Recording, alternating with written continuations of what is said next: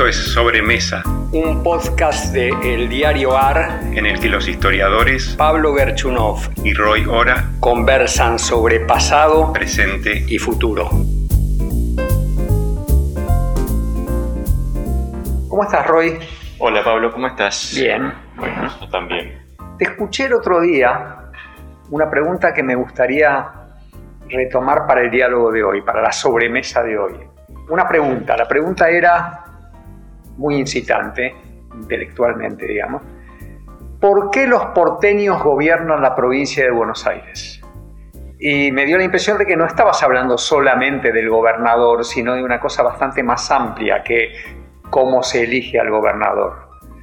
Y yo tengo ganas, y seguramente los que escuchen también, tengo ganas de que te explayes sobre eso. Ok. Bueno, lo primero que diría es que efectivamente cuando uno mira cómo es la élite dirigente porteña, no solo los candidatos a gobernador o los nombres que hoy están sobre la mesa, después podemos hablar sobre algunos de estos casos, y mira, bueno, el panorama más amplio, uno de los fenómenos que se observa es que desde fines del siglo XX, todos los gobernadores armaron su carrera política desde una plataforma porteña. De hecho, si solamente enfocamos la atención en esos gobernadores, eh, esto es, muy evidente, ¿no es cierto? Rucauf, Solá, Solá tiene campo en la provincia, ¿no es cierto? Pero es salido del Nacional Buenos Aires, habitante del barrio norte. Scioli más tarde, María Eugenia Vidal, Kisilov y ahora las figuras en ascenso. Las figuras de la elección intermedia. La elección intermedia, Diego Santilli, Facundo Manes, yo creo responden a ese patrón. Entonces yo creo que hay un rasgo ahí rasgos más generales que es bueno tratar de explorar. Uno podría decir, bueno, quizás Manes es el único que se aparta un poco de este patrón, pero... No, estoy muy seguro, después lo hablamos. Claro, tengo mis dudas. Tengo, cuando uno mira un poquito la su biografía, la biografía que él mismo presenta, es un producto típico del mundo porteño, ¿no? Y del mundo porteño internacionalizado. Muy internacionalizado, sí, otro rasgo de la vida porteña. Claro. Yo creo que para mirar esto es bueno mirarlo en el largo plazo. Esta es como un poco la, la perfecta fortaleza de la historia, del punto del historiador, ¿no? ¿Por qué motivo? Porque Buenos Aires es una provincia rara, la provincia de la que vamos a hablar, gobernada desde afuera, es una provincia rara, la única que fue dividida en tiempos relativamente modernos. Dividida en el 80, perdió su capital en los conflictos de la Guerra Civil del 80, perdió su centro político quedó una provincia sin ciudades, sin un centro políticamente importante desde el punto de vista de, la, de su trayectoria histórica anterior, ¿no es cierto?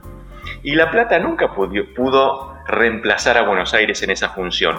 Nunca fue el centro político de la ciudad. Siempre fue un eje político débil, porque en parte porque gobernaba una provincia demasiado compleja, demasiado grande, demasiado heterogénea, que para colmo lo tuvo que hacer con una constitución como la del 73, que le daba mucho poder a, las, a los municipios y con además una constitución de rasgos semiparlamentarios, en el que el gobernador tenía que negociar mucho con la oposición y con los poderes locales, incluso, ¿sabes para qué? No solo presupuesto, sino también para componer su gabinete, que requería, requería este, acuerdo parlamentario.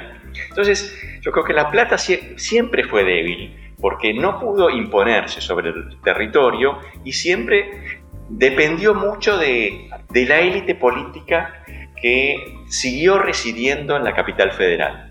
Los que mandaban en la provincia nunca se mudaron a La Plata.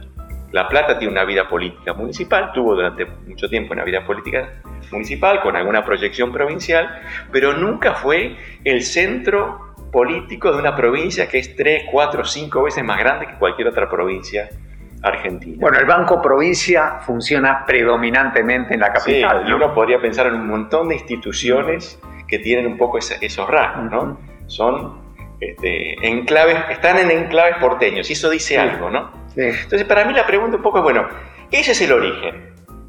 Una provincia que, eh, que no se gobierna a sí misma que no construye un sistema político centrado en su capital. Una originalidad. No hay ninguna otra provincia así. Quizás este, uno podría decir algo respecto a Santa Fe, que tiene también una ciudad que es más grande que su capital, Rosario, pero no es comparable. ¿Cuándo empezó a cambiar? ¿Cuándo se produjo un cambio significativo en este fenómeno? Eh, creo que la democratización, la reforma electoral de 1912, trajo cambios. ¿Por qué motivo? Porque recién entonces las personas, los dirigentes políticos que hacían carrera en la provincia, cuya trayectoria política hasta entonces había estado circunscripta al plano municipal, que tenían un techo de cristal, pudieron pegar el salto y llegar más lejos. Es decir, hasta 1912 las elecciones contaban poco, entonces si uno quería ser senador nacional, bueno, esa, esa lista se hacía en el Comité Central del Partido en Buenos Aires. Con la democratización nació la política territorial. Entonces, nació un poco la es decir, creció el valor de los que pueden juntar votos en serio. Eso quiero decir. Sí. Y esto significa que, por ejemplo, voy a mencionar un caso que es el de Alberto Barceló, caudillo de Avellaneda. Cuando Avellaneda era el núcleo de la tercera sección electoral, no era solamente la Avellaneda que hoy conocemos, era mucho más grande. Alberto Barceló tiene muy mala fama ese señor, pero ganaba elecciones. No es que hacía trampa. Además, le mojaba la oreja a sus rivales, pero era el caudillo de esa, de esa tercera sección y hasta ese momento que era, era el intendente. Pero en un momento los votos que podía juntar Barceló le permitieron disputar con las élites dirigentes de su propio partido, del Partido Conservador, y eh, eso le permitió llegar más lejos, mientras otros tenían que salir del escenario, aquellos que no eran electoralmente competitivos, Barceló entró al Senado. Un señor que, bueno, muchos no lo querían, pero que por su potencia electoral rompió ese techo de cristal, el techo de cristal que le había impuesto un orden en el que las elecciones, el, peso del, voto no era tan... Vos decís que es el primer senador que llega desde el propio territorio, es, el primero. Con sus propios pergaminos territoriales. claro. Antes eran señores que tenían campos, para, para simplificar mucho. Sí, sí, sí. Es el, y, no llegó a gobernador por poco. Sí, Y fíjate vos, Barcelona armó un partido que se llamaba Partido Provincial para sobrevivir en el momento, ante la avalancha radical, esa historia vos la conocés. armó un partido que se llama, curiosamente, Partido Provincial, se separó de los conservadores. Es interesante que se llame negoció, negoció con el gobierno radical y se llama Partido Provincial. ¿Qué, qué quiere decir? Nosotros los de la provincia contra los de arriba, contra los, los, los que se creen este, que son más porque viven en Buenos Aires. En la época se los llamaban metropolitanos. Eh, entonces yo creo que ese, es un, fenómeno bien, bien importante y eh, que a lo largo del siglo XX le dio más aire a la política bonaerense, pero con limitaciones, porque La Plata nunca fue lo que fue, fueron otras capitales provinciales las luces de Buenos Aires siempre mantuvieron apagada la plata. Claro, por ejemplo, bueno, pensemos en la prensa de La Plata. El diario El Día es un diario para La Plata, no es un diario para la provincia de Buenos Aires. Entonces, en muchos lugares, bueno, se lee la prensa local. Y la prensa nacional. Y la prensa nacional, que es la prensa de Buenos Aires. Claro. Entonces yo creo que eh, este fenómeno acompañó la historia política de la provincia de Buenos Aires y basta ver la trayectoria de sus dirigentes, algunos más provincianos, otros más metropolitanos en esta clave, pero nunca provincianismo puro como sucede en el resto de las provincias, incluso en las más nuevas, ¿no? Entonces acá la pregunta es, me parece a mí... ¿Y cuándo vuelven los porteños? los porteños acá se retiran durante gran en, parte de Me doy cuenta, en esta etapa que estás contando se retiran. Se retiran un poco. Por eso pregunto, ¿cuándo, vuelven? ¿cuándo vuelven? Yo creo que es una pregunta interesante y no tenemos todavía todas las respuestas. Hay que seguir pensándola. Pero yo apuntaría dos o tres cosas. Una muy importante, el ascenso demográfico del conurbano. Ajá. Cuando gobernaba Barceló, Avellaneda no, es no era eh, lo que es en nuestro tiempo. Es decir, el conurbano todavía no, se, no existía, no se hablaba de conurbano. Era una parte importante de la demografía de la provincia, pero no era todo. Y Creo que vos alguna vez dijiste que la palabra conurbano la dijo por primera vez Oscar Allende, en la década del 60. Es la primera vez que yo la registro. Mm. Allende elección del año 62, dijo el problema es el conurbano. Ah, además lo, dijo como problema. el problema es el conurbano. Tenemos, ahí está el problema social. Hombre lúcido, Allende. ¿eh? ¿Por qué dijo eso Allende en el 62? Porque esa fue la primera elección en la historia de la provincia en la que los votos del conurbano superaron a los votos del resto de la provincia. Ahí se estaba migraciones internas, crecimiento demográfico, transformaciones. Bueno, el triunfo de Framini se vuelve arrasador por el conurbano, porque era una cosa bastante pareja, hasta, como diría Pinky, entraron los votos de la matanza. Exactamente, exactamente. Eso, yo creo que eso es lo que vio Allende, que estaba ante una nueva provincia, que se estaba eh, transformando la, morfología de la provincia, como consecuencia de que el ritmo de crecimiento demográfico del interior y del conurbano no tenía nada que ver. Claro. En esa década del 60 del 47 al 60 el conurbano creció cinco veces más rápido que el resto de la provincia. Entonces vos dirías que el conurbano, que la, que la potencia del, conurbano, no solo demográfica, sino también electoral, es uno de los factores que empiezan a cambiar la, cuestión de nuevo. Yo creo que es el factor... Es el segundo gran cambio. Es el factor de fondo. Es, digamos, la nueva provincia que, que hoy... La provincia que hoy conocemos tiene su principal determinante en el plano estructural, en este plano que estamos eh, describiendo, en ese ascenso demográfico que se traduce, por supuesto, en un ascenso electoral. Y después, bueno, aparecieron las instituciones y los líderes que empezaron a darle forma a ese fenómeno, ¿no? Ajá.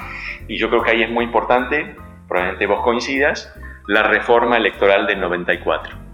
La reforma constitucional. La reforma, perdón, la reforma constitucional de 94. Déjame decir algo sobre eso, sí. Yo comparto totalmente con vos que hay un cambio en la geografía, en la demografía y en la geografía política de la provincia de Buenos Aires a partir de ese conglomerado que es el conurbano. Pero tengo la impresión, no estoy muy seguro, pero tengo la impresión que eso se activa como problema político que da vuelta la, descripción que vos hiciste para el periodo intermedio con la reforma constitucional de, 1994. ¿Qué quiero decir? No con la reforma eh, en general, sino con un aspecto muy particular de la reforma, que es la autonomía de la ciudad de Buenos Aires. ¿Qué quiero decir con esto? Quiero decir, la autonomía de la ciudad de Buenos Aires a ese paisaje que vos describís le agrega la visibilidad política de la ciudad de Buenos Aires. De alguna manera, borrosamente, es como retornar a una escena en donde eh, la ciudad de Buenos Aires es la capital de algo borroso, eh, eh, la capital política de algo borroso, como si hubiéramos vuelto a pre-1880, ¿no? Eh, de otra manera, pero es como volver a pre-1880 que además era el momento de los porteños en la historia que vos describís, ¿no? Y es llamativo porque quienes hicieron la reforma, los hombres y mujeres que hicieron la reforma, no tuvieron tan claro de, si es verdad la hipótesis, de que estaban desatando un terremoto político la autonomía de la ciudad se votó por unanimidad y ni siquiera hubo una discusión cuando se cerraba el núcleo de coincidencias básicas con la cual los dos partidos mayoritarios fueron a la reforma. Lo cuenta García Lema en su libro sobre la reforma y yo tengo la impresión de que ni el propio Alfonsín se percató de los efectos de la autonomía de la ciudad. Entonces yo creo que el cambio demográfico, el cambio electoral, digamos, la presencia, la potencia electoral, sumado al hecho de que eso puede activarse desde la ciudad porque ahora hay autonomía y visibilidad política, a mi manera de ver, me gustaría saber si está de acuerdo, a mi manera cierran una posible explicación de esto, ¿no? Claro, sí, yo estoy de acuerdo porque la pregunta con la que arrancamos es ¿por qué la provincia de Buenos Aires es gobernada por porteños? Exactamente. Y hasta ahora lo que estábamos diciendo es, hay una nueva realidad que es el conurbano. Y de eso no se sigue que la provincia es gobernada por el conurbano. Eh, Entonces hay que agregar un segundo elemento que es el que vos traes claro, que, es, que, es, una novedad política. Claro, una novedad. Sí. Claro, eso, es decir, ¿por qué razón ese distrito que rodea la ciudad, que es electoralmente decisivo, acepta un liderazgo político que viene de afuera. Eso no está contenido en, el ascenso demográfico. No, tiene Tenemos que, que Tiene que pasar algo político. Tiene que pasar algo político yo agregaría otra cosa también ahí, y es la importancia del sistema de medios de la capital federal, que es el que no solo la política, sino las maneras de comunicar eso proyectan a las figuras metropolitanas, ahora ya no sé cómo le llamamos ahora, de la capital, para un público más grande, el público del conurbano, ¿no? Y acá entonces volvemos a la cuestión más antigua, pero que ahora adquiere una nueva significación, y es que la provincia no, es, no tiene una identidad política y no tiene una esfera pública autónoma. ¿Puede volver a tenerlo, crees vos? Yo creo que en algún momento charlamos sobre el problema de Buenos Aires, la pobreza, problemas de producción y pobreza. Y ahí lo que decíamos, con algunas matices, era para que la, provincia de Buenos Aires se arregle, la Argentina se tiene que arreglar. Yo creo que en este caso hay que hacer más calificaciones y abriría una puerta para poner sobre la mesa este razonamiento, para que los, los eh, bonaerenses sean gobernados por bonaerenses o por algo que, digamos así, por fuerzas políticas que que emerjan, del propio territorio, hacen falta, hacen falta reformas institucionales, que yo creo que serían buenas, división de la provincia, se puede discutir eso, ¿no? Sí, sí, pero hay varias posibles. Hay varias posibles, pero que sería bueno porque comunicaría más directamente a los votantes con su propia agenda y con sus propios líderes. Y haría a esos líderes más responsables de las, de las acciones y decisiones que toman. Déjame decirte algo que creo que te lo dije en alguna otra sobremesa anterior. Qué difícil. Sí, sí, exactamente. Eh, y vuelvo al punto inicial. No tenemos experiencias previas de provincias que se dividan, salvo la de 1880, que como sabemos no terminó muy bien. Así que es un desafío. Muy interesante. ¿La seguimos la semana que viene? Vale.